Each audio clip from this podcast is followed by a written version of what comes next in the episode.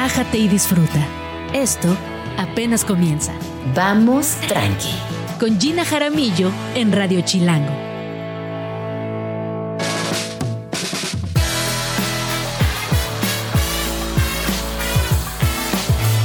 Muy buenos días, bienvenidos a Vamos Tranqui. Son las 11 de la mañana en punto. Es viernes, qué felicidad. La verdad no lo puedo creer. Y además es el último viernes del mes de septiembre. Y de aquí hasta la una de la tarde voy a estar acompañándoles donde quiera que se encuentren y les quiero lanzar la pregunta del día. ¿Cuál es la canción con la que saben que ya es viernes? ¿O cuál es esa canción que dicen, ah, esta es mi rola favorita de viernes? O alguna canción que durante muchos viernes en su vida les hizo feliz o les hace felices todavía. Fíjense nada más, hoy tenemos un programa muy completo, es Día del Maíz y hay por ahí una consigna que dice que todos somos hijos del maíz y me fascina eh, regresar a esta idea y explorar por qué sí, qué implica el maíz, cómo nos impacta, cómo nos nutre y también cómo nos une eh, a nivel Latinoamérica y otros países más. Hablaremos de teatro, recomendaciones de teatro que no se pueden, que no se pueden perder, perdón. Eh, también hablaremos de fabudélicas y para esto nos acompañará el día de hoy Eduardo Pérez, mejor conocido como Spooky, este proyecto que si no lo conocen, al ratito se van a enterar de qué va, pero sí les puedo decir que es una exploración muy profunda, no solo en la parte eh, de literatura, sino también en la parte estética, en la parte lúdica, en la parte emocional y mental. De esto platicaremos el día de hoy. Estás escuchando Vamos Tranqui con Gina Jaramillo. Y vamos a entrar con uno de los temas del día de hoy. Aquí en Vamos Tranqui nos gusta mucho hablar de teatro. eh, y no solamente porque yo soy una asidua eh, consumidora de teatro, creo que es uno de los espacios que más disfruto, sino porque en esta ciudad hay mucho teatro y a veces se nos olvida y hay que recordarlo siempre. En esta ciudad hay mucho teatro, hay muy buen teatro y esta es una invitación para que estén al pendiente de lo que sucede en la cartelera en esta ciudad. Me acompañan Fernando Bonilla, actor, dramaturgo y director, y también Demetrio Bonilla, que es actor y además son padre e hijo. Eso me parece muy genial. Y vamos a platicar acerca de una obra llamada, llamada El Cojo de Inishman. Bienvenidos, chicos, ¿cómo están? Muchas gracias, Gina. Muy, muy contento de, de estar acá. Estar acá de nuevo, porque ya nos habíamos conocido en el Cervantino hace unos años. Es correcto. Y estamos eh, muy felices de que yo sigo siendo locutora de radio y tú sigues haciendo teatro. Eso ya es, un, es, un- es una, es una bonita experiencia de vida, tantos años haciendo lo mismo. Sí, cómo no. Así que muy bien. Oigan, a ver, platíquenos. Eh, número uno, antes de entrar en tema, ¿cuál dirían que es esa rola que indica que es viernes? Híjole, no sé. Mm, yo diría que mi gusto es. ¿Y tú cuál dirías? Yo la de qué calor, pero no sé cómo se llama. No sé cómo se llama esa rola. Qué Solo- calor, que es una cumbia villera. Eso. Qué calor, cumbia villera. Bueno, a ver si la encontramos por ahí. Ayer están bailando muy bien. Oigan, a ver, platíquenos de esta obra que se estrenó el día de ayer, 28 de septiembre, en el Teatro, eh, en el, teatro- en el teatro Rafael Solana, en la Ciudad de México, y estará en cartelera hasta el próximo 4 de noviembre. Es decir, solo tendremos 18 funciones.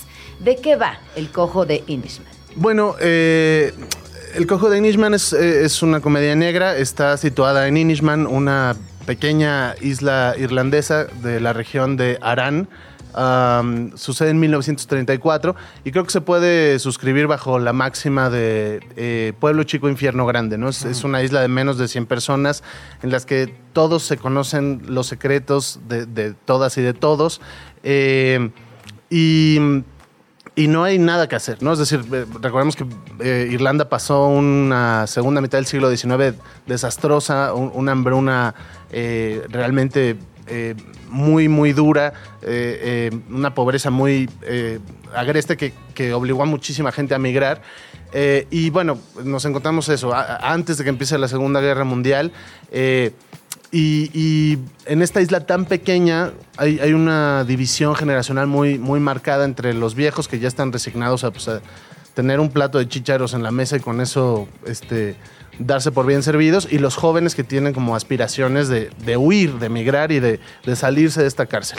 Eh, en la isla de al lado, que es Inishmore, se está filmando, esto sí es real, este, se filmó en 1934 una película que se llama El hombre de Arán, de Robert Flaherty, eh, y eh, los personajes jóvenes de pronto ven eh, este rodaje como un clavo encendido del cual asirse eh, y que de pronto les puede a lo mejor presentar una, una escapatoria, una salida a, su realidad. Eh, y bueno, este, este es el planteamiento. El protagonista de, la historia es eh, Billy ah, Claven, que es, que es un chico discapacitado, que es como el, eslabón más débil de, esta cadena y es el receptáculo de todo el bullying, de toda la ira eh, y de, de todo el odio de, de la isla, ¿no? Es decir, este, es un lugar en el que Claro, él funciona como el pretexto para sacar la furia, la ira, eh, la frustración. Sí, exacto. Eh, toda la obra es una comedia negra y tiene un sentido del humor muy violento, muy agresivo, muy cruel. y, y bueno, pues este muchacho este, es, es la víctima de todos y pues trata de huir como, como pueda. Y ese es, ese es un poco el, el planteamiento del Oye, que te texto. escucho y tampoco es que las cosas hayan cambiado mucho, ¿no? En- a lo largo de los años. Tú decías, bueno, una, un pueblo chico, infierno grande. Yo te puedo decir hoy que también las redes sociales hoy funcionan como, como esa arena donde sucede prácticamente todo el bullying, la polarización, el señalamiento, pero también vulneramos y, agrede- a- y somos agresivos continuamente con las personas eh, sin razón, ¿no? Sin motivo. Es como hay un receptáculo eh, de- muy fuerte de todas nuestras frustraciones. Oye, y cuéntame, ¿cómo ha sido para ti que tu papá te dirija y de qué va tu personaje? También eh, cuéntanos esto. Tú eres muy joven. ¿Cuántos muy años joven. tienes? ¿Cuántos años Yo tienes? tengo 18 años. Este, sí, sí, soy muy joven. Eh. Perdón, es el único de los tres jóvenes que sí tiene la edad del personaje. es cierto, es cierto. Todos los demás que son mayores. Eh, Meraki Pradis, que hace a Helen, tiene yo creo que 30. Tiene Eh, 30. Ajá. David Juan, eh, al- este, 25. Holguín Almeida tiene 25. Y, y los tres personajes deben tener 17 o 18. Oye, sí. ¿y por qué no escogiste personajes de la edad? Pues eh, la verdad es que. eh, digo, ya interrumpí la respuesta del meteo, pero, Gracias, este, gracias. pero es que es un proyecto, eh, este es un proyecto de la Sociedad Artística Sinaloense que ha ido, eh, bueno, que, que- que levantó con EFI Artes y que la pandemia eh, revolcó como, como muchos este, calendarios de teatros y muchos proyectos y que ha cambiado de configuración. A mí me ofrecieron la dirección hasta este año Ya. eh, y había parte del elenco que ya estaba conformada eh, y, y yo llamé a, a gente nueva. De hecho, Demetrio estaba antes que yo en el proyecto, Ah, muy curiosamente. bien. Exacto. Él es el Sí. Nepo Baby, o sea. Exacto. Nepo Grampa. Nepogrampa. Bueno, a ver, Demetrio, cuéntanos de, del personaje que desarrollas eh, y también cómo, cómo llegó esta historia a tu vida y siendo tan joven, cómo la, cómo la podrías eh, traducir en palabras actuales. Bueno, pues es, es- es un personaje, el personaje que hago es Bartley McCormick. Eh, la verdad es que Martin McDonald hace obras muy maravillosas y todas sus obras tiene- tienen la, la- la maravillosa cosa de que todos los personajes son jugosos actoralmente, son complejos, son increíbles. Y este personaje particularmente, pues es un chavito, eh, es hermano de Helen McCormick, son, tiene una relación de hermanos muy tóxica en la que Helen pues, es, es- es una, es una hermana muy mala onda, bueno, que... Pues como amor, está- es que sabes que yo siento que ser hermana a veces eres mala onda, pero no por mala onda, sino porque eres hermana. ¿no? O sea, hay algo ahí como eh, que, que yo he, he detectado con varias amistades mías. Dicen, no, es que mi hermana me hacía cosas bien gachas cuando era chiquito. O no, me hacía esto y me hacía el otro, pero bueno, eh, quién sabe. Sí, no, y aquí viene de, un- de una manera de sobrevivir, ¿no? De- o sea, soy violenta porque si no van a ser violentos conmigo, ¿no? Más como, exacto, como un mecanismo de Claro, defensa. completamente. Ya sea defensa a la violencia o defensa al amor o defensa al cariño, de- defensa a todo, ¿no? Y bueno, yo, yo abordé este personaje mucho desde, desde, desde el autismo, ¿no? Creo que es un personaje que tiene muchos rasgos autistas y eh, muy entrañable. Y creo que pues lo, lo he construido un poco desde ahí. Este, y pues ha sido un privilegio trabajar con mi padre. La verdad es que sí dirige bien el muchacho. Este. Sí, sí, sí me dio un poco de miedo esto de, de que te dirija tu padre, ¿no? Es como el- lo de que te dé clases tu, tu papá. Ajá. Nunca me ha pasado, pero, pero eso dicen, ¿no? O eso Este, dicen, yo me acuerdo de mis compañeras que dicen, no, es que mi, mi mamá es la, la Miss de cuarto A, híjole, y era como, como que les daba de todo. Claro, Entre ¿no? penas, se portaban, siempre se tenían que portar mejor. O sea, es una responsabilidad ahí rara, que le entiendo. Pues sí. Le entiendo, le entiendo. Tienes que aprender el texto. Exacto, si no- sí, sí, sí, sí, sí. En fin, pero fuera, fuera de todo, la verdad es que fue algo muy, muy privilegiado. Este, también estoy en escena con mi abuela, o sea, puro nepotismo en, Sí. en esta obra. Este, entonces. Una pues, familia actoral, una familia de teatro. Oye, ¿y cómo les fue ayer? Eh, ¿Cómo fue la, la respuesta del público? Porque luego también uno se imagina muchas cosas de los proyectos y ya cuando estás ahí y en espacios como el teatro donde no se puede disimular nada, es muy evidente. Entonces, ¿cómo les fue ayer? Pues eh, honestamente fue muy satisfactorio. Yo normalmente padezco los estrenos porque los actores muchas veces este, hacen cosas o hacemos cosas distintas el día del estreno porque, porque la reacción del público suele ser demasiado efusiva, ¿no? Pero a- ayer fue, fue muy gratificante como sentir que uno como director eh, le apuesta a que la obra provoque las reacciones que uno se imagina va a provocar, pero pues nunca, nunca tienes la certeza de que esto va a suceder. Y entonces pues te toca convencer a un montón de gente, ¿no? De entrada a todo el elenco, pero también a todo el equipo creativo, eh, a la música, a la iluminación, a la escenografía, al vestuario, a la utilería, al maquillaje, para dirigirse hacia un, eh, hacia un punto en el que pues, no sabes si vas a llegar o no a puerto. Entonces, eh, sobre todo, esta comedia que tiene un sentido del humor tan perverso y tan oscuro, pues de pronto, digo, yo fue a lo que le aposté, eh, pero claro, cabía la posibilidad que no, que no sucediera. O sea, no, no hay nada más triste que una comedia de la que no se rían. Y entonces, eh, a- ayer, ayer pasó y... eh, y- y Hubo risas. Hubo risas y, hubo reacciones y hubo respiraciones, porque hay muchos momentos muy incómodos, eh, muy filosos. Este, y, y bueno, creo que, creo que, este, creo que esa, esa, esa sensación fue, fue muy positiva. Eh, es, un texto que puede, este, por supuesto, herir sensibilidades, eh, pero, pero bueno, creo, creo que está muy, muy poderoso. De hecho, a, a mí me pasó cuando vi eh, The Ba- Banshees from Inisherin, eh, Los Espíritus de la Isla, película escrita y dirigida por Martin McDonough, eh, que, que además pertenece a la misma trilogía que esta obra. Me pasó que yo estaba en el cine y me reía muchísimo y como que sentía que la banda no se estaba riendo tanto. O sea, como que hasta me volteaban a ver feo, así como ¿De qué te ¿De qué ríes? se está riendo este? Si estamos viendo un, un tragedión, ¿por qué se está riendo este pelado, no? Eh, y, y creo que justo es lo que, lo que hace este autor, como siempre estar ahí en el alambre, pues de, de mostrar situaciones súper dolorosas, eh, pero, pero está haciendo chistes, está, está provocando siempre el humor. Oye, y ahorita que hablas de hacer chistes de situaciones completamente dolorosas, hoy es complejo también entrarle a ese terreno. Porque estamos atravesando por un momento que yo considero muy afortunado, donde las cosas están cambiando sustancialmente y, donde, y luego hay que medir hasta dónde sí y no pasarse de la raya para justo no lastimar a las personas. ¿Cómo lo manejas dentro de tu chamba? Bueno, es todo un tema. Creo que, creo que justo Martin McDonagh es un cuate al que han censurado muchísimo. Este, le, han puesto bombas en sus estrenos, lo han tratado de censurar en muchas partes del mundo. ¿Pero Eh, por qué? ¿Por pasado de lanza? ¿Por decir la, la por verdad? pasado de lanza. O sea, porque, digamos, eh, cuando estrenó Pillowman le pusieron una bomba porque eh, este, hay, hay eh, pues toda una exploración muy irreverente sobre, sobre la religión. Esta obra también lo tiene. Este, no, es como, no, no es el tema central, pero sí el personaje de, de Demetrio se menciona, por ejemplo, Bartley y su hermana fueron abusados por sacerdotes, pero, pero lo menciona así como se hacen un par de chistes y, y sigue la trama, ¿no? Eh, pero, por ejemplo, hay una escena en esta, en esta obra en la que pues, hay un par de personajes y uno le dice al otro, este, oye, yo vi un...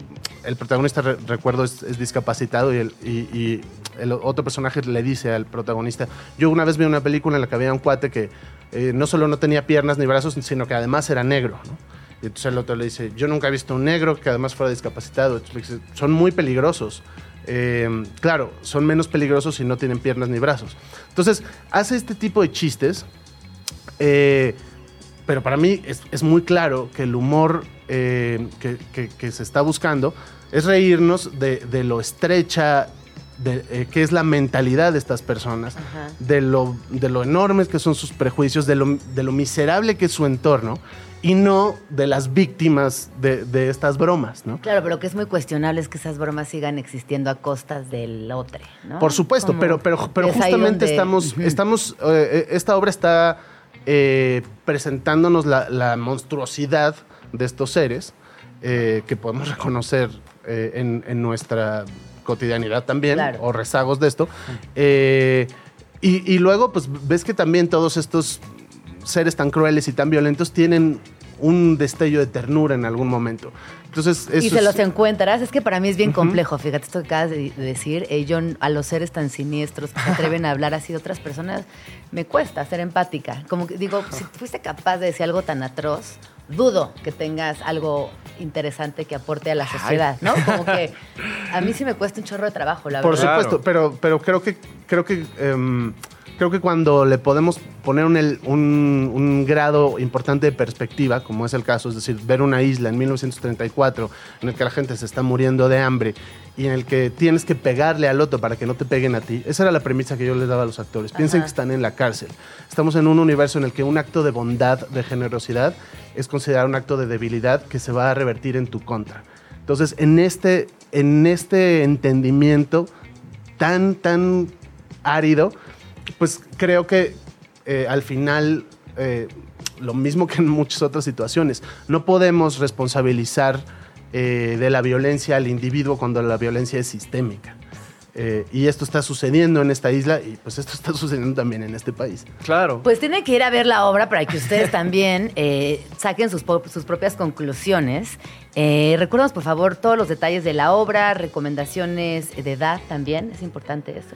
Bueno, el lenguaje es muy florido. eh, también eh, es una característica del autor y en la adaptación me clavé mucho en que, en que no, no se sintiera descafeinado el texto, que realmente fuera incómodo, que las groserías fueran, fueran desagradables. Eh, entonces, este, pues, eh, esa es la primera advertencia. Yo diría que como de adolescentes y adultos, Igual. igual... 16 más. Pues eh, sí, no sé. Creo que, el- el que- según el criterio de cada quien. Eh, No sé, 13, no sé. O sea, mi hija de 12 fue ayer al Ajá. estreno, por ejemplo. Eh, y, y bueno, estamos eh, los jueves, los viernes y los sábados en el Teatro Rafael Solana.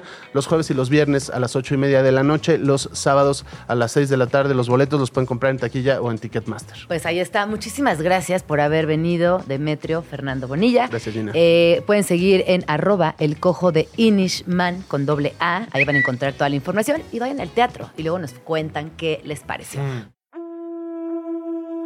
Cada 29 de septiembre se reconoce en México el Día Nacional del Maíz, fecha que busca reconocer el enorme papel que este grano juega en la economía nacional, nuestra alimentación, cultura y tradiciones, así como la importante labor de todas las personas que se dedican a producirlo cada día.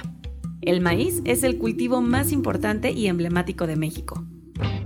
Base de miles de guisos que han deleitado las panzas de mexicanos y mexicanas, sin importar si son de la capital, sureños, del norte y del más allá. Lo hay rojo, blanco, morado, azul, amarillo, negro y de muchos colores más. Existen 220 tipos diferentes de maíz en América Latina y 64 variedades son orgullosamente mexicanas, las cuales son producidas alcanzando más de 27 millones de toneladas cada año para satisfacer el medio kilo de maíz que cada paisano y paisana se embucha en promedio cada día en este país. Hoy, en Vamos Tranqui, rendimos honor al pilar de la alimentación mexa, a una joya de origen ancestral, a nuestro maíz naturalito y en todas sus formas y tamaños. Tamal, esquite, tlayuda, sope, atole, tortilla, huitlacoche, tepache de maíz, pinole, pozole, chile atole, lacoyo, quesadilla, itacate, pan de lote, flan, nieve y agua de lote, corunda, chilaquiles, guarache, guachala, chalupa, enchilada, panucho, gordita, tostada, tejate, pozol, tejuino, guarapo, tascalate y mucho, muchísimo más. Mucho, muchísimo más, porque definitivamente somos hijas del maíz, como aquella consigna zapatista que le ha dado la vuelta al mundo y que me parece que es preciosa, precisa y que es importante recordarla. Hoy es el Día del Maíz y la semana pasada estuvo por aquí Quique Cervantes, también conocido como Quique Quelite, él es emprendedor, activista y difusor de la grandeza de la gastronomía y artesanía mexicana. Allá por el año 2011 fundó el Bonito Tianguis, que es un mercado de productores locales que acerca a los agricultores, cocineros y artesanos de todo México con la gente de la Ciudad de México para reconstruir el tejido social. Y hoy traemos un temazo que desde la vez pasada quedó pendiente. Dijimos, no tienes que regresar porque este es un tema que es tan amplio y tan importante que hay que eh, retomarlo. Fíjense nada más, hay maíces en México que son húmedos, cálidos, secos y fríos. La diversidad de maíces de México es el resultado de tres influencias. Su domesticación a partir de los teocintles, su cultivo en una gran variedad de ambientes, húmedos, secos, fríos y cálidos, desde el nivel del mar hasta 3.500 metros sobre el nivel del mar y la diversidad de prácticas agrícolas y de usos de más de 80 etnias indígenas y de muchos pueblos mestizos. Bienvenido, Quique, ¿cómo estás? Querida, pues muy feliz de hablar del maíz. Pero bueno, más que hablar de, como ya lo hemos hablado, de qué rico es el maíz, qué bonito, hay que hablar del problemón que se nos viene. ¿Y por, y por qué se hace este día? Porque es una manera de recordar el reto que tiene el auténtico maíz, el maíz criollo, Ajá. que es el maíz que se produce en todo el país, en el traspatio, en las casas, en pequeñas parcelas. Ese es justamente el que se quiere defender en este día.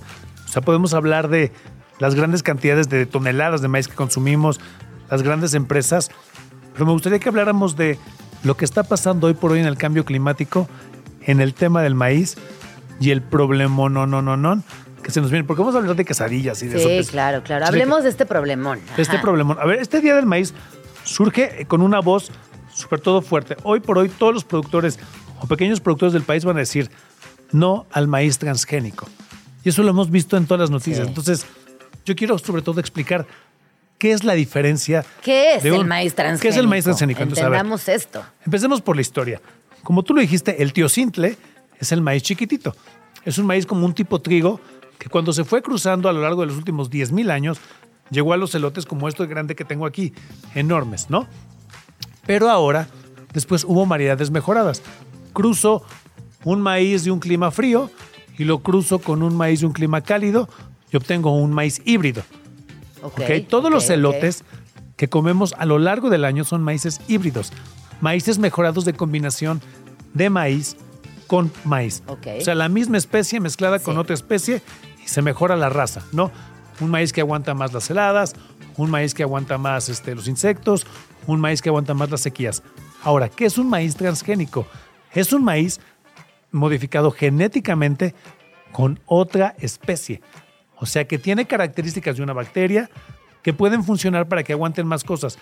Más sequías, más fríos, menos agua, más altura y todos te van a salir del mismo tamaño. Igualitos. La misma altura. Hasta las máquinas Sí.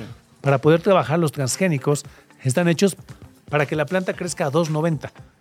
Y de ahí se saca la mazorca casi casi la máquina entra y te da el conflex. Ajá. Casi casi así Sí, es. sí, sí. Esa es la idea. Ese es el maíz que más predomina en Estados Unidos, con el que se hace los cereales, con el que se hace el jarabe de alta fructuosa. ¿Y por qué esto sería un problema? Porque uno pensaría, ah, bueno, te- pues ya se modificó, ya jugamos a que somos el Dioses. todopoderoso y lo transformamos, lo uniformamos y ahora ¿por qué viene el problema? El tema es, nosotros tenemos un patrimonio biocultural y genético que lleva 10.000 años de existir. Si ustedes entran a la CONABIO, la Comisión Nacional para la Biodiversidad, van a poder encontrar pósters donde vienen todas las variedades del maíz, que es como el que traje. Ahorita se los vamos a Ponen compartir en Conavio, maíz, Sí. y van a ver todo lo que se ha investigado. La Conavio se ha dedicado a tener un catálogo completo de todo lo que tenemos en México. Todas las especies, animales, florales, todo. Entonces, ¿qué pasa si yo siembro maíz transgénico Ajá. al lado de una parcela de una señora que tiene su maíz morado, Sí. con el que hace sus tortillas y lo prepara para autoconsumo a lo largo del año? Te lo friegas. Las espigas Sí. del maíz transgénico van a soltar polen. Y ese polen va a volar al fruto femenino, al aparato reproductor femenino que es la mazorca. No sabemos y nadie puede garantizar cuando se mezcle un maíz transgénico con un maíz criollo, qué va a pasar, porque entonces lo que puede pasar es que después de 10 años o muchos años, ese maíz empieza a reproducir y hace un nuevo híbrido, un híbrido entre maíz criollo o maíz tradicional o ancestral y maíz transgénico. Y eso va a dar una nueva variedad.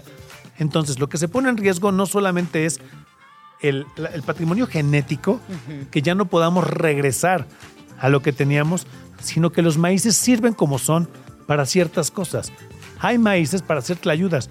No cualquier maíz te da la chiclosidad para poder hacer una tlayuda grande. Claro. No cualquier maíz se usa para los totopos. Estos totopos oaxaqueños que venden que tienen hoyitos, Sí. hay un maíz especial.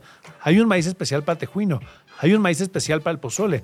Hay un maíz para cacahuacintle. Entonces las texturas, formas que de ahí derivan las recetas, que también son patrimonio intangible de la humanidad, pueden alterarse porque no sabemos cómo va a reaccionar el- el- el- la especie. Sí, claro, lo que aquí se está jugando y se está poniendo en riesgo es nuestro patrimonio, tal cual. El patrimonio genético, Claro. sobre todo que No, lleva... Y también va a impactar en la gastronomía. Por supuesto. Eventualmente no vamos a poder tener las mismas recetas y conservarlas de la manera original porque no vamos a tener la materia prima. Ahora, hoy por hoy, cuando hay, en todo el año hay, hay elotes, ¿no? El- un puesto de elotes, Sí. ¿no?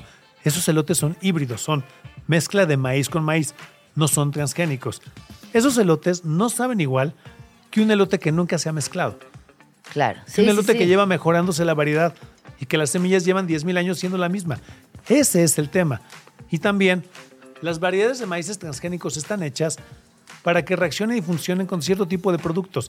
O sea, es como una franquicia. Este maíz te va a crecer a 2.90 siempre y cuando le pongas los productos que yo te vendo, que son agroquímicos, eh, herbicidas y todo eso.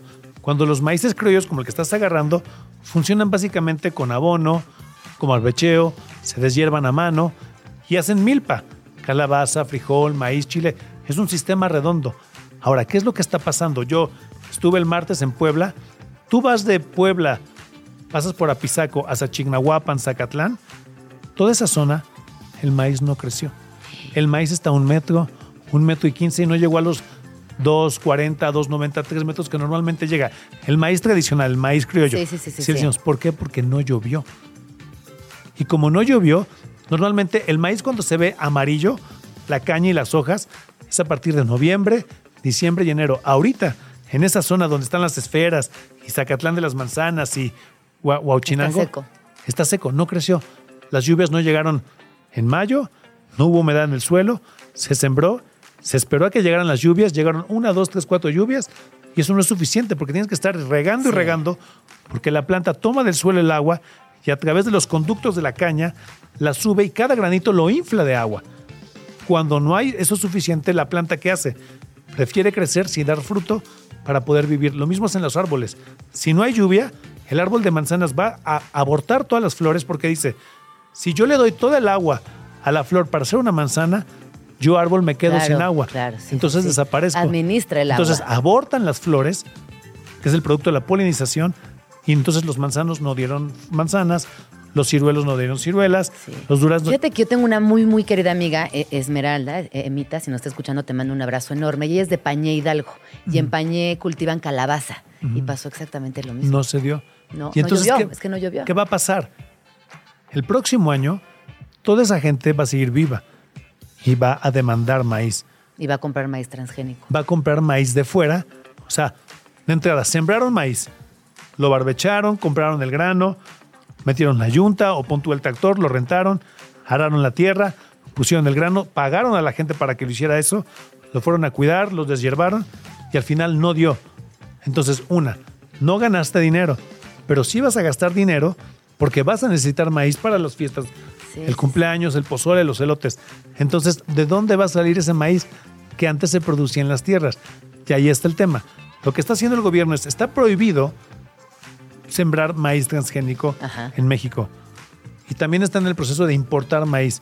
Pero la realidad es que los cereales, las harinas y muchos de los productos que nos llegan están hechos con maíz transgénico de allá. Sí, sí, sí. O sea, al final, el tema no es tanto la ingesta, sino la consecuencia genética del cruce de las especies.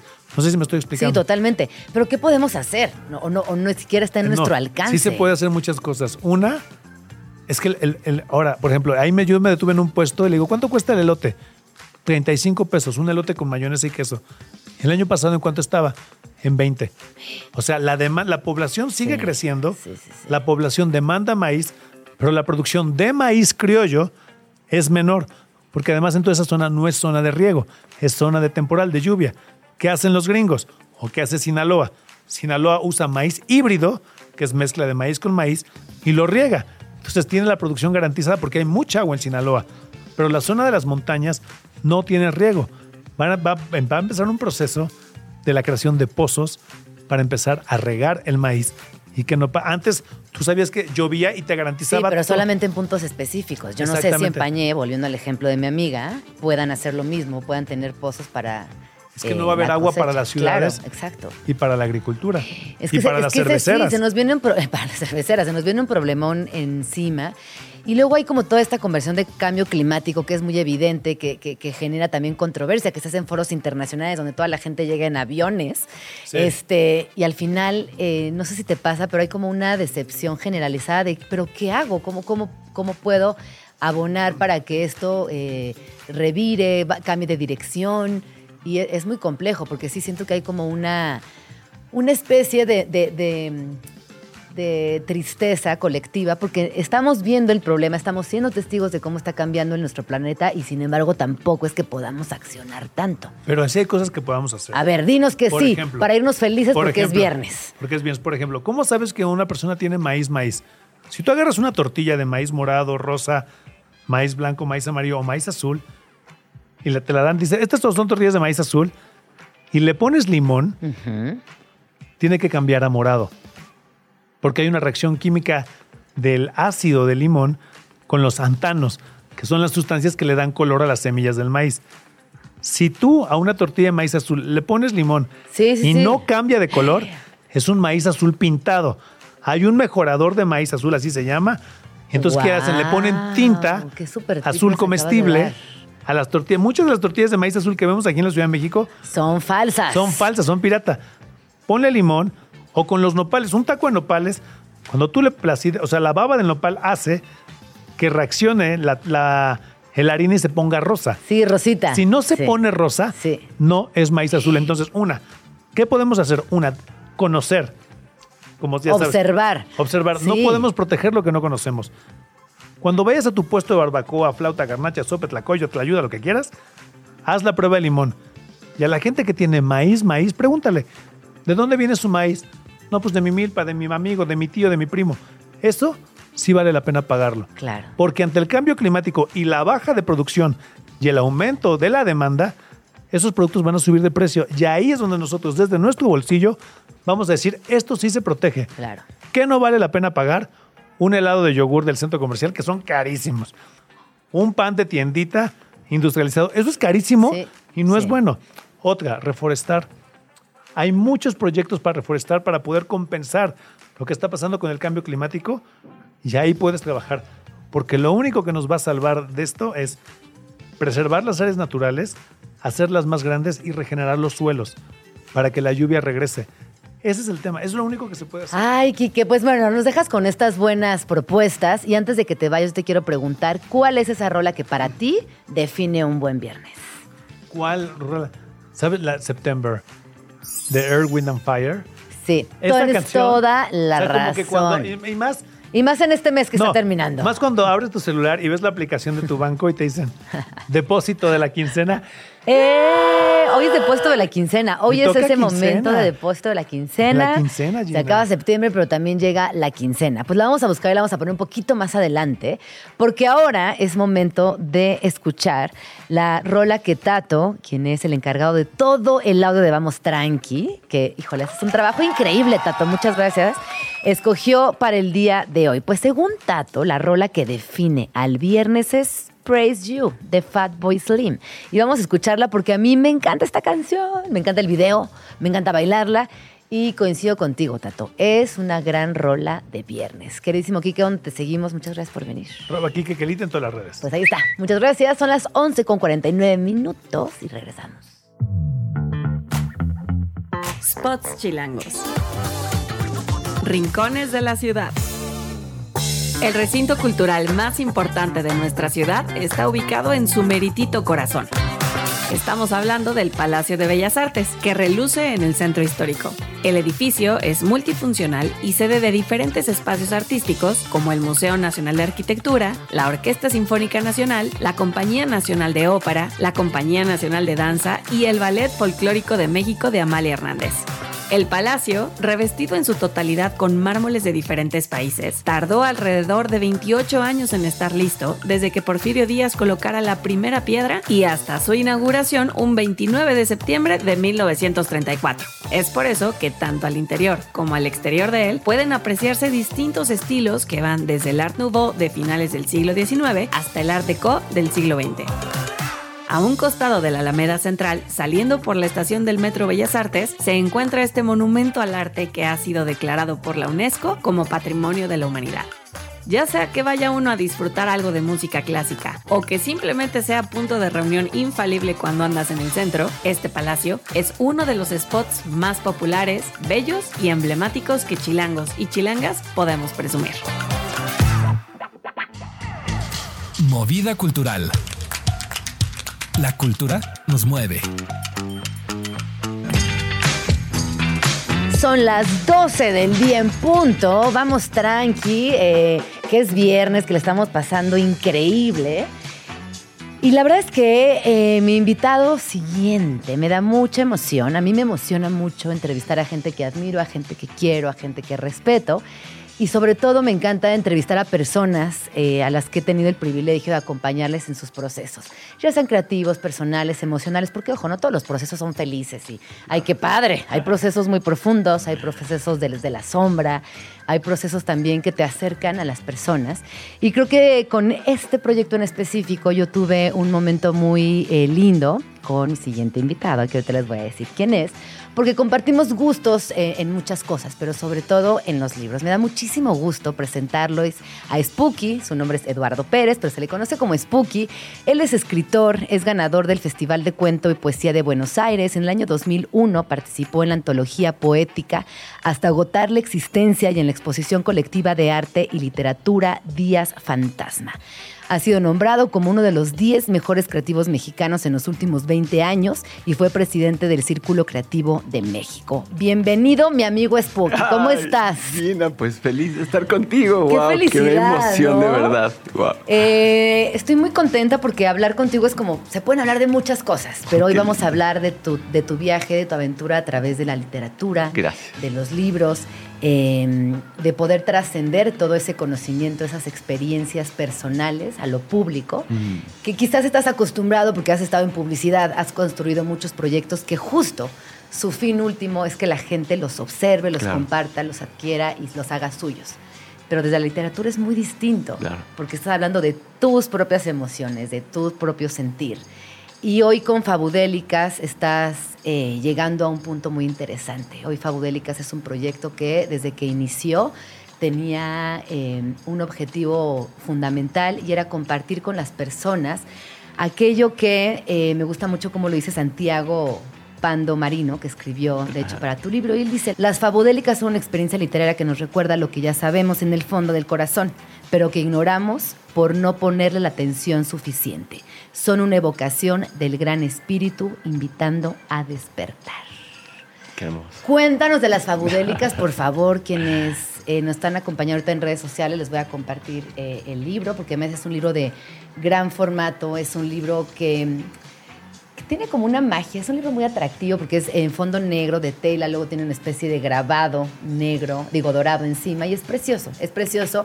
Y tiene además ilustraciones de Mariana Magdaleno, otra mega artista, Genia. Qué genia. Ya nos contarás cómo, cómo fueron integrándose todos estos personajes a tus fabudélicas. Bienvenido, Spooky. Gracias, Gina. De verdad que me emociona muchísimo estar acá contigo. Primero, bueno, pues por el cariño que, que te tengo, ¿no? Y por la admiración que te tengo. Luego porque venir a hablar de un bebé, ¿no? Venir a hablar Literal. de... Literalmente, pues es algo que emociona mucho. Ahora que decías que, pues sí, que tengo una trayectoria de publicitaria, ¿no? De, de resol- Yo siempre digo que la publicidad ayuda a resolver las necesidades de comunicación de una marca, de un producto, pero esto resuelve mis necesidades de comunicación. Claro. Claro, o sea, la necesidad de expresión, ¿no? De un ser humano a través de las letras, ¿no? En mi caso, yo creo que es, viene Fabudélicas a, a terminar de cerrar un ciclo importante en mi vida. Yo creo que Fabudélicas tiene una, ahora que decías del formato, una combinación de fondo y forma. Y la forma que arranca con La obviedad, que es el, un libro hecho con cariño, con cuidado, ¿no? con una pasta dura, con un hot stamp, con un papel eh, que se siente rico cuando lo tocas, que le hace honor a las ilustraciones de Mariana. Pero también, hablando de la forma, es encontrar estos géneros literarios que pueden estar olvidados, como la fábula y la parábola. El cuento es algo más recurrente, pero la fábula, la parábola, ¿no? Son, son géneros literarios que, si bien son clásicos, ¿no? Este, La Fontaine, Sopo, todos los grandes fabuleros, también es verdad que están olvidados, ¿no? Y que están ahí en un cajoncito entre esas cosas que escuchábamos cuando éramos chiquitos. Y que cuando empecé a darle forma a las piezas eh, y encontré que en la fábula se puede eh, colar este mensaje de la naturaleza, ¿no? Eh, me sentí muy cómodo con ellas. Acabas de decir algo que me parece fundamental, este mensaje de la naturaleza. Y a veces pareciera que entre la prisa, el olvido de la fábula, también nos hemos olvidado del mensaje de la naturaleza. Esto que acabas de decir me parece muy poderoso y quisiera regresar sobre esa idea. ¿Qué es para ti o cuáles son para ti los mensajes de la naturaleza a los cuales deberíamos prestar un poco más de atención? Todos. Sí. Justo ese es el fondo. Hablábamos de la forma, y ahora estás hablando del fondo. El fondo es justamente todo eso que está a la vista, pero que no vemos, justo como dice Santiago, por no prestar atención. La naturaleza habla todo el tiempo. De hecho, hay una cosa importantísima. No es que nosotros vamos a la naturaleza, nosotros somos la naturaleza. Nosotros somos la tierra. Nosotros somos la tierra consciente. Tú cuando vas a hacer un despacho andino, y, comulgas con la hoja de coca, lo primero que haces es comulgar por el apu, por la montaña, ¿sí? Porque la tierra, las montañas, los espíritus comen a través de nosotros, sienten a través de nosotros. Nosotros somos la conexión consciente de la tierra con ella misma. Somos la tierra experimentándose a, a ella misma. Entonces, el, primer detalle es no nos veamos separados de la naturaleza, nosotros somos la naturaleza. Y luego hay, hay rezos, ¿no? Y es una cosa que a mí me gusta mucho eh, poner eh, en, la conversación. Hay rezos eh, antiguos escondidos en los elementos. hay grandes maestros que fueron escondiendo, aunque suene extraño, rezos en las piedras, rezos en el fuego, rezos en el agua. Y hay gente que se dedica a encontrar esos rezos en, el budismo hay, hay todo un linaje de personas que se dedican a encontrar esos rezos. Pero yo lo llevaría a algo mucho más sencillo. La naturaleza habla todo el tiempo, todo el tiempo, con una sutileza, pero con una claridad. ¿no? Tú puedes encontrar eh, el amor incondicional en una flor.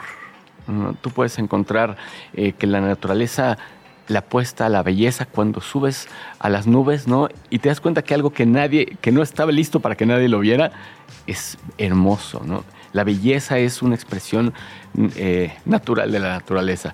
Pero si tú ves la manera en la que, por ejemplo, una semilla, ¿no? En una semilla está contenida la información de todo un árbol, ¿no? El Dharma se puede explicar a través de un árbol de naranjas, ¿no? Por ejemplo, yo preguntaba a un gran amigo eh, hace mucho, decía, explícame el Dharma. Me decía, el Dharma es como un árbol de naranjas. Si tú a un árbol de naranja le pones agüita, tierrita y sol, va a dar naranjas. No importa si eres eh, gordito, eh, morenito, si eres chica, eres chico o eres chique, no importa qué seas, el árbol de naranjas, a la menor provocación, te va a dar naranjas. Eso que hacemos a la menor provocación, eso es a lo que venimos a este mundo. Claro. Ese es nuestro Dharma. Entonces, todo lo que tú quieras explicar lo puedes encontrar en la naturaleza. Yo te diría, perdón, que cada libro es una semilla. ¿sí? Y lo que estamos haciendo al hacer un libro, al hacer tú un libro, presentar un libro, es sembrar. Es sembrar. Y luego también en la cosecha veremos eh, otras cosas inesperadas, que eso también es, es eh, la grandiosidad del tiempo, tener la paciencia, esperar, darle a todos su justo espacio y tiempo. Regresando a las fabudélicas, ¿quiénes son los personajes, tus personajes, estas historias que de alguna manera también hoy te complementan? ¿Quiénes están en fabudélicas? Como personajes de las fábulas. Pues mira, hay en casi todas las fábulas son personajes más o menos recurrentes con las fábulas tradicionales. Es la mosca y la araña, ¿no? Pero por ejemplo hay algunos que fueron saltando como el tiempo y el reloj, ¿no? O sea, hay un reloj que conversa con el tiempo, ¿sí? Y el tiempo le dice al reloj, detente a platicar conmigo, ¿no? Y el reloj no se quiere dar tiempo porque va persiguiendo el futuro, ¿no? Hay una fábula que me gusta mucho que es la de la mariposa. eh, Mira, nada más antes de, de continuar, el reloj que corría deprisa y la voz serena y le dice, tómate un tiempo para conversar conmigo. A lo que responde, eh, a lo que responde y me perdí. No, le dice, tómate un tiempo para conversar conmigo. Lo invitó la voz amablemente. Me encantaría, pero no. La vida pasa en un abrir y cerrar de ojos. No me puedo dar el lujo de esperar. Y a mí quise detenerme porque a mí el tiempo me, me pone mal. A mí es una idea que me persigue constantemente y me da, me da mucho miedo. Esa es la realidad.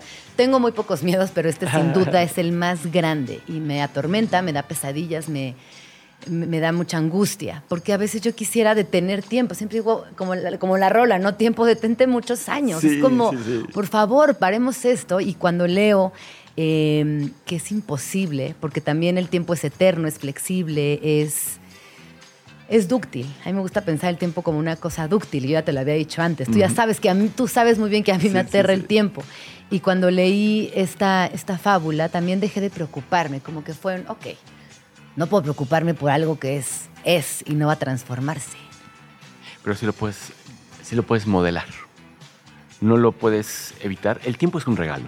O sea, tiempo y espacio son regalos. Son los dos regalos que el gran espíritu le da al ser en la tercera dimensión para poderse experimentar.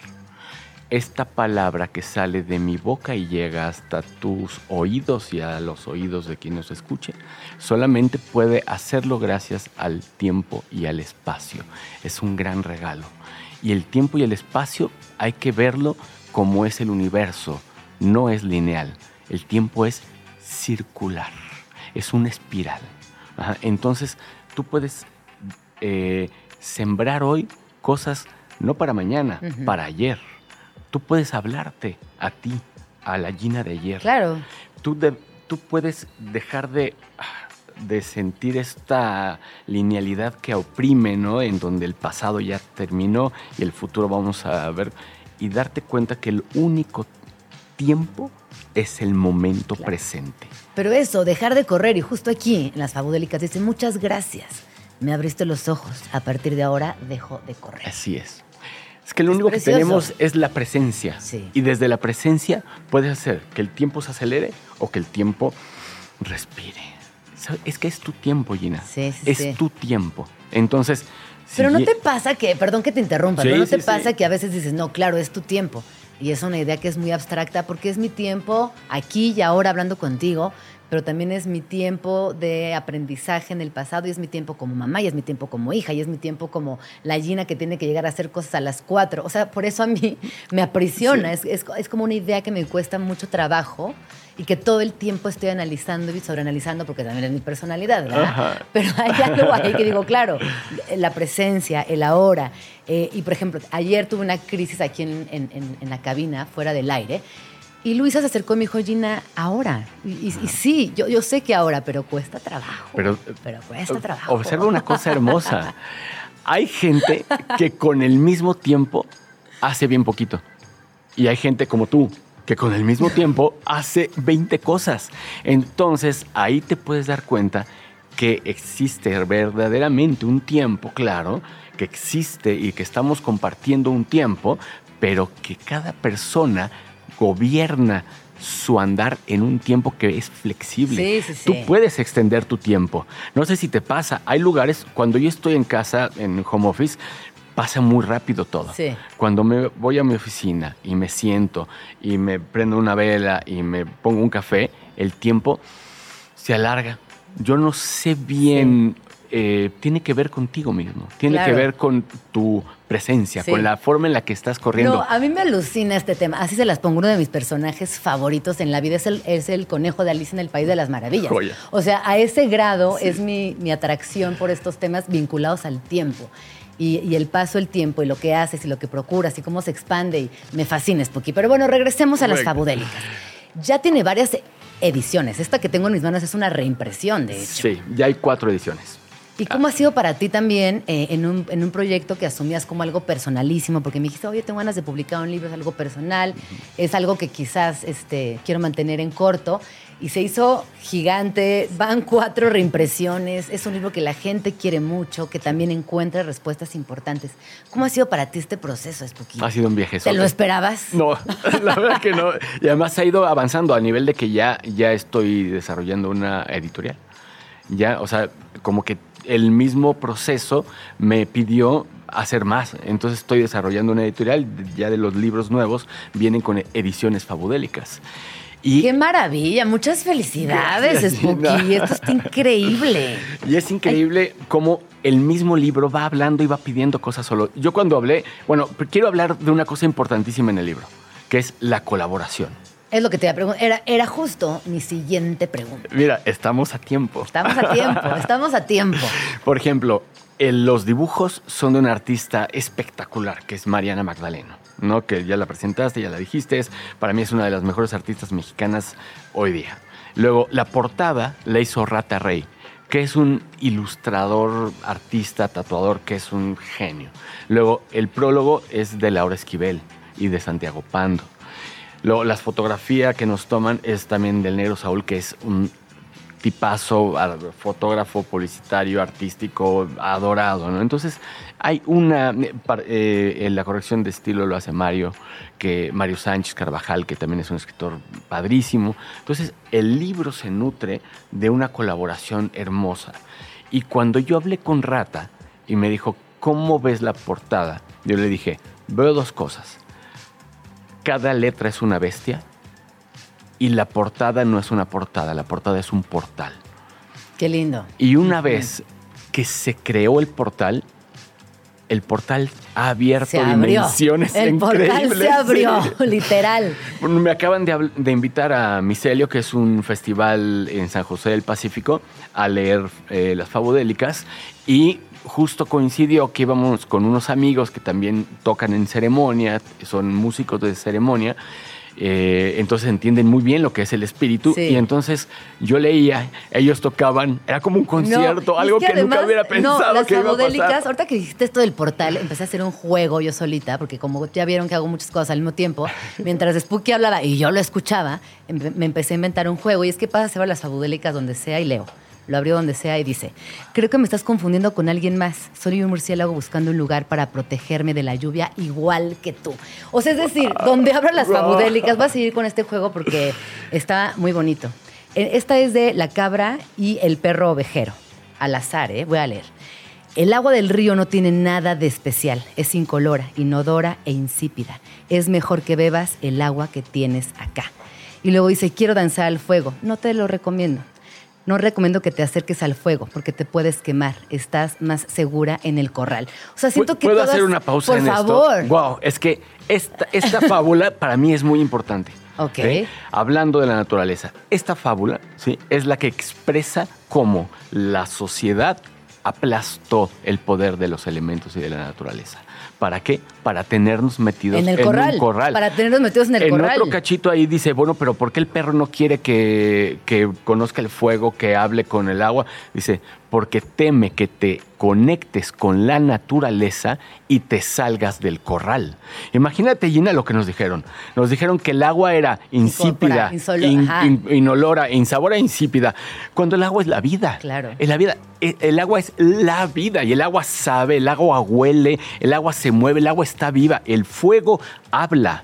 Sí, el fuego habla, Gina. La Claro, tierra, sí. tú metes las manos en la tierra y la escuchas. Sí, el viento, el viento sopla mensajes todo el tiempo. A mí me ha tocado, Gina, en ceremonias, que tú dices algo y el viento te responde. Qué Con- maravilla. con, con una claridad como estamos hablando tú y yo, que tú conectas con el fuego y que tú trabajas el fuego y el fuego cobra, el espíritu del fuego cobra vida contigo y me, han pasado, me ha tocado ver cosas de magia pura cuando te conectas con los elementos que nos los quitaron. Sí, por supuesto. No, hay, como una. Hay una necesidad del, no sé si del poder, de, de otras esferas, de siempre apagarnos la magia, siempre ir en contra de nuestra naturaleza. El otro día me decía mi hija, mamá, es que una niña del salón me dijo que la magia no existe. Dije, amor, la magia existe. ¿Tú crees en la magia? La magia Ahí existe. está, Ahí está. Solamente es cosa de que pongas atención, vayas tranqui, escuches. Pero no son fuegos pirotécnicos. Exacto. No, es Arizandi o el No, mago Frank. no, No, no, bueno, para no, para nada. los que nacieron en nuestra época. Googlean a la- Exacto. a la- a la- a las Muchachos, referencias exacto, previas. perdón. Oye, Spooky, rápidamente, porque ya nos tenemos que ir. Tienes Ay. proyectos en puerta. Sí. Cuéntanos rápidamente de qué va. Y tendrás que volver a Vamos Tranqui para explorarlos y profundizar. Gracias, ya. Bueno, el próximo libro ya está, eh, ya viene en barco, ya está a punto de salir. Estamos, eh, se llama Fabu de Lucas. Si bien Fabudélicas habla de la naturaleza y de los seres interactuando con la naturaleza, Fabu de Lucas es el viaje de un alma materializándose en la tierra. Y, eh, y cambia de Fabudélicas a Fabudelucas porque es mi hijo que se llama Lucas y es la observación de un año de su vida. El tiempo atravesándonos de nuevo en esta conversación. sí. Oye, y además estoy leyendo por aquí que tiene un prólogo eh, de Martina Muñoz, que es tu Sí. esposa, la mamá de Lucas, y de Janina Tomasini, que estuvo la semana pasada también aquí en Vamos Tranqui. Así que. Bueno, dos adoradas, que te voy a decir, la combinación para mí fue muy especial, porque es un libro muy psicodélico, porque habla, por ejemplo, habla de, del portal de prosperidad que somos, habla de la materialización de un alma en la tercera dimensión, habla de cómo tienes que vivir el viaje del espíritu a través de, de la encarnación, habla de cosas muy, muy psicodélicas, pero todo está bajado a un alma encarnando en la tierra que es Lucas. Y voy a leer rápidamente esto que escribió Martina, mamá de Lucas, y dice, Fabu de Lucas es una luz que nos guía de regreso a la pureza de nuestro corazón y a lo más bonito de nuestro interior. Pienso que si todas las personas lo leyeran, viviríamos en un mundo más tierno y amoroso. Y creo que hablar de ternura y de amor es muy importante Sí. en una época donde todo parece cursi y lo cursi se, se cataloga como algo negativo y no. Al contrario, tenemos que ser, como dice Martina, tiernas personas y amorosas. Bueno, la presencia de Janina es el otro balance, es la psicodelia. Y psicodelia significa, entre varias eh, interpretaciones, lo que expresa el alma. Y el alma expresa amor. Y mira lo que dice Janina, que es precioso. Dice, la vida no se tiene que entender. La experiencia se, tiene, se viene a vivir. Es que sí, hay que ir por allá. Por favor, lean estos libros que ha publicado Spooky. Eh, Fabu de Lucas, ¿cuándo podremos encontrarla ya en librerías de allá afuera?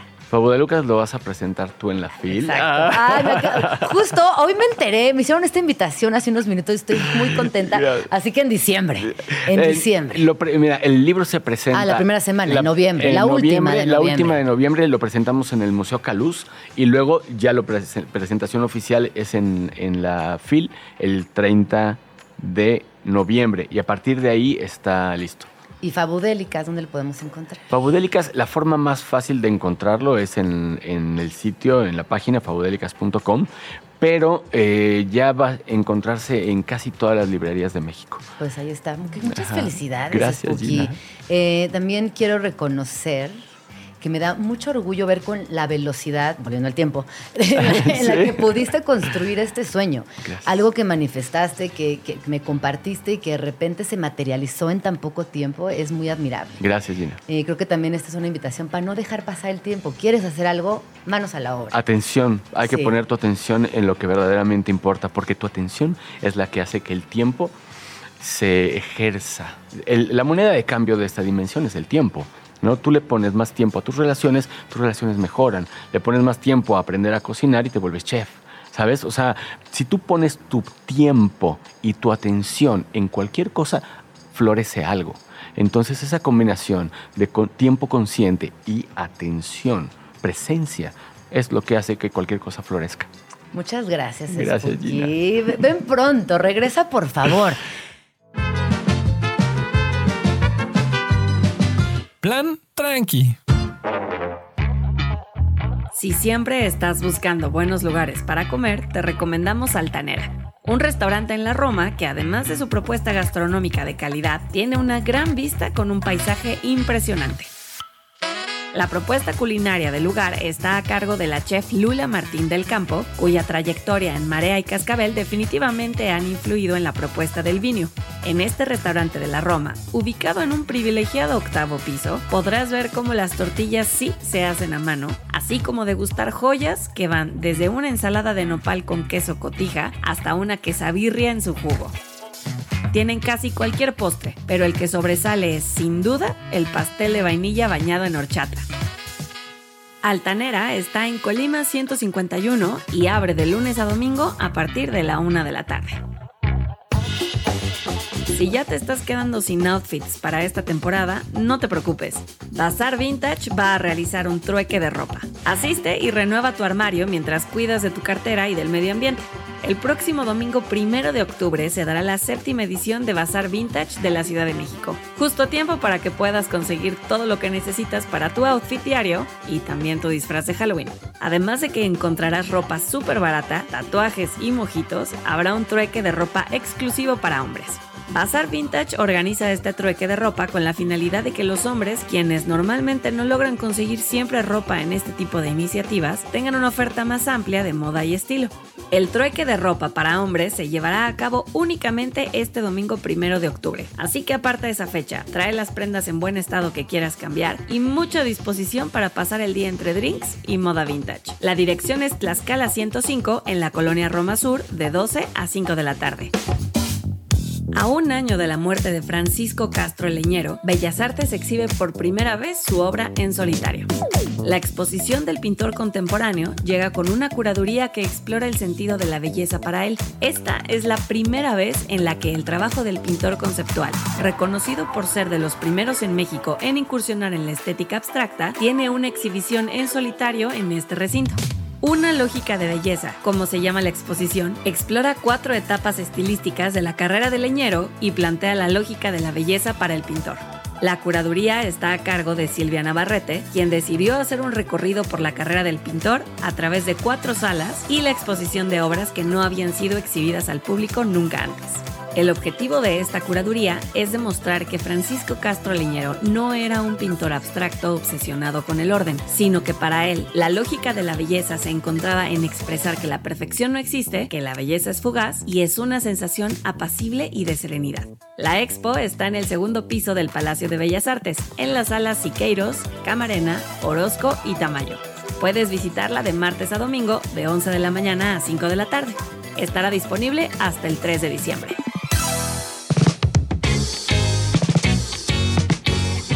Son las 12 con 32 minutos y ya estamos en la recta final de Vamos Tranqui. Es viernes y como saben tenemos una sección que nos encanta que tiene que ver con música, que tiene que ver con música de viernes, viernes chilangos, viernes de tranquilidad, pero para iniciar el fin de semana. Ya está por aquí mi invitado del día de hoy. Él es Rulo David, mejor conocido como Rulo, Rulo en cabina. Pero espérate, Rulo, porque antes de entrar de lleno contigo, tenemos que, no tenemos que, pero tenemos aquí en la fila eh, una de las rolas de viernes. Hoy hicimos, lanzamos la pregunta de cuáles eran aquellas rolas que les parecían que eran pertinentes para un viernes en la Ciudad de México. Y esta la escogió Orlando, de aquí de Radio Chilango. Así que vamos a escucharla.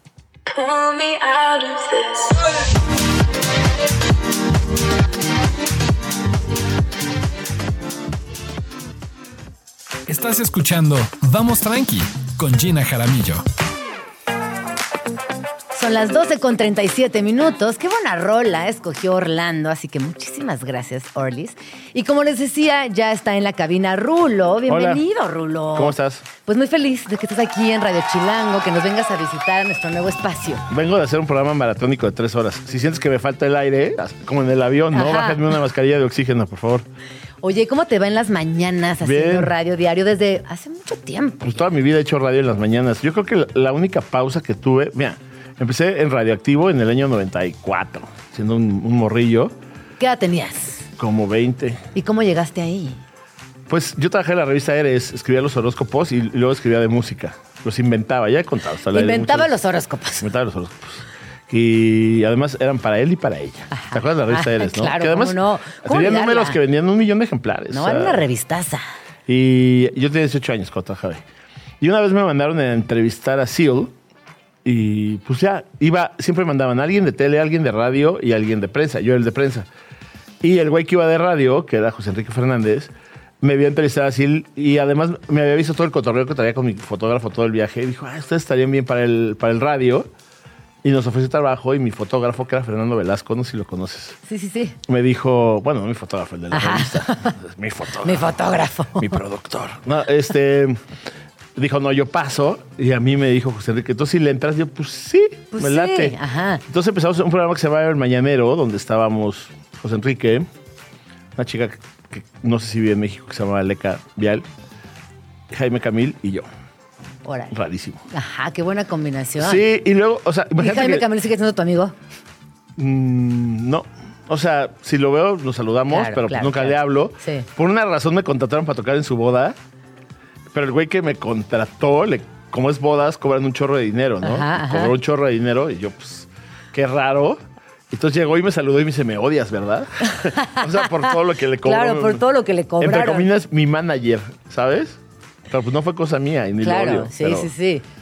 Fue una situación pero ahí. Es buena onda. Lo, Bueno, que, es que, lo que es que él quería ser más famoso. O sea, el radio solo fue como su primera puerta hacia la fama. O sea, no, le No, bastaba ser rico, no le bastaba ser rico, quería ser realidad, rico y famoso. Él es actor. Y de ahí se fue, no era actor, o sea, de ahí se fue a hacer Qué Ah. Nochecita con Jaime Camil, que era como un talk show. Y de ahí fue actor y luego cantante y luego eh, ya. Y ya. Ya, ajá. Grandes famas. Pero fue dando pasos como, ¿no? Pero, Claro. pero es, es muy buena onda, es- muy la buena verdad es onda. buena persona. Bueno, y después ahí empezó esta Ahí carrera empecé en imparable radioactivo. radio. Luego se acabó radioactivo porque lo compraron unos señores que no les interesaba la cultura, sino más bien las noticias. Y me ofrecieron un trabajo en la radio pública y entré a. a- a- bueno, empezamos una estación nueva que se llama Reactor. Y ahí duré como nueve años. De ahí renuncié porque llegó el PRI y Ajá, ajá. estuve seis meses. Y el director del. Después de seis, ocho meses. Mira, mi programa era el más oído del IMER, de todo el IMER. Y después de 8 o 10 meses, nunca conocí al director, nunca se cruzó al- a, la, a la torre A la de cabina, difusores. además era el señor que dirigía el IMER antes, en la época de Cedillo. Yo creo que lo tenían ahí congelado junto a Walt Disney y lo descongelaron y lo pusieron en, el en la misma oficina donde estaba. Y entonces dije, no, pues ya no quiero estar aquí en la radio pública. Y, y dejé de hacer radio como seis meses. Y de ahí me fui a W. Claro. Eh, y- fundé así las Así cosas. las cosas, claro. Eh, y creo que soy la persona que menos ha durado en toda la historia de la W. Duré ocho meses. Yo creo que yo era muy chairo para, para, W. para- para W. Y, y nada, luego, luego me fui a Convoy. Y Convoy empezó como una plataforma de podcast. Y al principio era muy difícil que nos oyera la gente porque es un modelo de suscripción. Ajá. Pero después lanzamos un stream de radio en vivo hace cinco años y empecé a hacer el programa de la mañana con el Cha. Y ahí, ahí nos cambió la suerte. O sea, ahí muchísima gente se acercó a Convoy. Y curiosamente, ahora, por ejemplo, en el programa, por cada persona que lo oye en vivo, hay cuatro que lo escuchan en podcast. Ah, o sea, lo oyen chido. mucho más claro. en podcast. También, eh, también en los últimos años ha cambiado mucho eh, la dimensión del podcast y cómo se consume. Oye, Rulo, pero no queremos que nos gane el tiempo. No, y te invitamos a que nos presentaras rolas el día de hoy.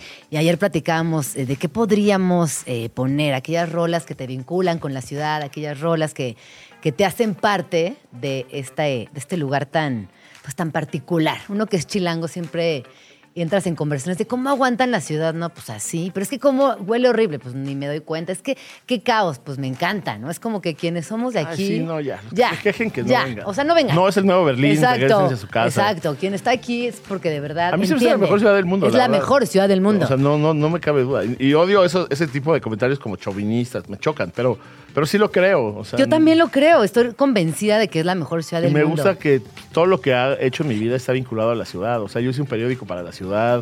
¿Te acuerdas? Frente, ¿cómo no me voy a acordar? Hasta Eh, colaboré en Frente. Es verdad.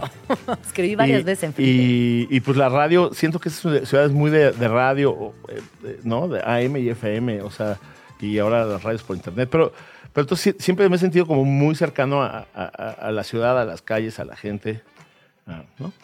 Oye, ¿y con qué, con qué rola vamos a arrancar? Pues es este que me pediste una rola para cruzar el metro Pantitlán. ¿Y qué, ¿Y qué pensaste al Yo, respecto? yo cruzo pocas veces el metro Pantitlán en mi vida porque no vivo por allá, pero lo he usado. Me acordé de una canción de, de los Blenders que se llama Perdidos en Pantitlán, porque además es una estación donde es muy fácil perderse. Y es una ciudad, es una estación importantísima. No sabes Ajá. lo mucho que se ha comentado Pantitlán en este programa que lleva un mes al aire.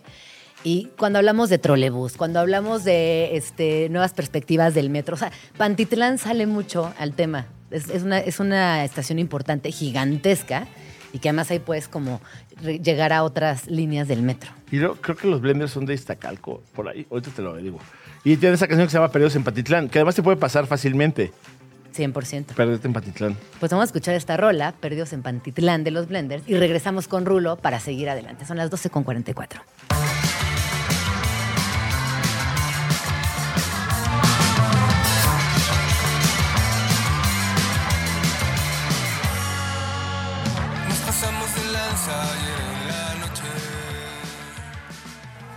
Ya estamos aquí de regreso en Vamos Tranqui. Son las 12 con 46 minutos y está conmigo Rulo en la cabina, con quien justamente platicaba fuera del aire, que a veces hablar de reggaetón eh, en personas de nuestra considerable edad es considera, es, es, es una, es tomado como traición. Y a mí Ay, no, qué me gusta horror. el reggaetón. Qué horror. Es como ir a Keith Richards decir, el rap no es música. Exacto. O sea, con Así todo lo que amo a Keith escuchan. Richards, sí. Ajá. Mira, yo escucho reggaetón desde que salió el general.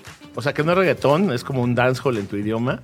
Pero pues de ahí viene el reggaetón un poco, ¿no? Y, y luego cuando vino Daddy Yankee, una vez al Hard Rock Live, lo fui a ver. Ya ni existe el Hard Rock Ya ni Live. existe. Y, era chiquito ese y la foro, verdad es que oí además. ahí en vivo gasolina, me pareció lo más emocionante del mundo. O sea, siempre me ha gustado el reggaetón, pero es que para mí el reggaetón es rap con otro acento. O sea, es el mismo lenguaje con, con otro acento. Pero, y siempre me ha gustado el rap. O sea, mira, yo empecé a oír rap muy chavito, que sea como 83, así a los 9 años por ahí.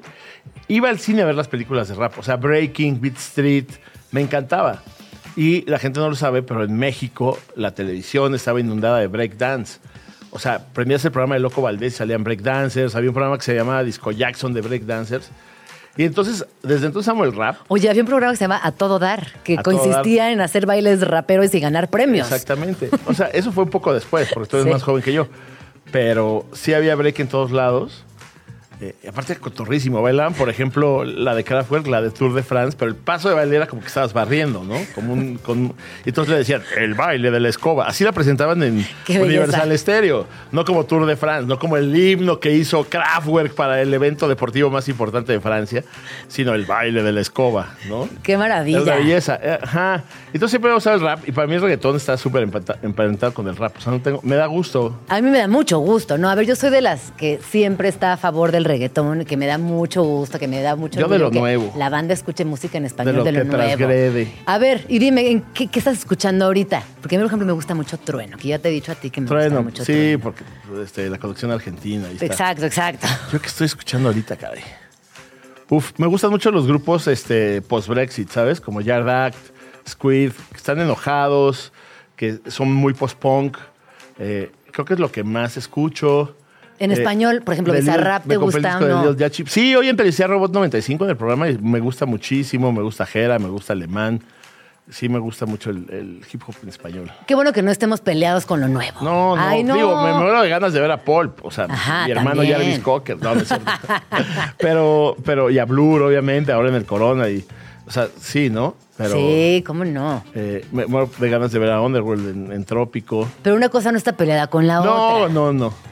Es que a mí me parece que hay mucha música interesante más allá de los géneros, ¿no? O sea, es raro. También Ahora sí de la allá gente. de los géneros. Desconfío de la gente que dice, ¿qué oyes? No, pues de todo. De o sea, no, odio, odio que oigan de todo, pero es que sí oigo de todo. Tú sí eres esa Y persona que escucha de y todo. entre más viejo, más me conecto con lo popular. O sea, más, más escucho salsa, más escucho cumbia, más me gustan los cadetes de Linares, más me gusta oír corridos tumbados, más me gusta oír cierreño, eh, o tucanes de Tijuana. O sea, ¿sabes? Me- me- eh, o sea, como que me estoy quitando estigmas de, de que... Angloestigmas. de- Ajá, los ajá, de, de- de- de que el canon anglosajón impuesto es lo correcto, ¿no? Que yo fui parte de eso, pues el Sí, radioactivo, por supuesto. aunque poníamos mucho rock mexicano. Eh, y luego en reactor, pues un chingo. Perdón, un montón. Un buen. Ay, Un sí. buen grueso. Este, pues siempre estuvo como eso, ¿no? Oye, vamos a escuchar otra rola. ¿Cuál vamos a poner? A ver, ¿ponemos gasolina de Daddy Yankee o ponemos Chilanga Banda de Café Tacuba? Que también. Es que es mi canción más chilanga. Ah, pues órale, Y- órale. Y, Jaime López, que es el autor, Y Jaime es- López, que es el aunque no nació en el DF, es de Tampico, hijo, ha hecho unas cancionzasas de- del DF. Pues vamos a escuchar Chilanga Banda, un pedacito para regresar con Rulo un poquito más, porque nos lo queremos comer en un taco, lo queremos mucho, no se vayan. Dale chango chilango, que chafa chamba te chutas, no checa andar de tacuche y chale con la charola, tan choncho como una chinche, más chueco que la fayuca, con fusca con cachiporra, te pasa andar de guarura, mejor yo me echo una chela y chance enchufo una chava. Esta canción, sin duda, Rulo, yo creo que a muchas personas nos conecta directamente con la Ciudad de México, nos hace sentir que dominamos otro idioma, nos hace sentir muy especiales. Sí, no, totalmente. Si tú fueras, o ¿qué estación de metro serías? No, si fueras una estación de metro, o cuál es esa estación de metro que te representa y por Ah, pues qué? bueno, es que me queda cerca de Chapultepec.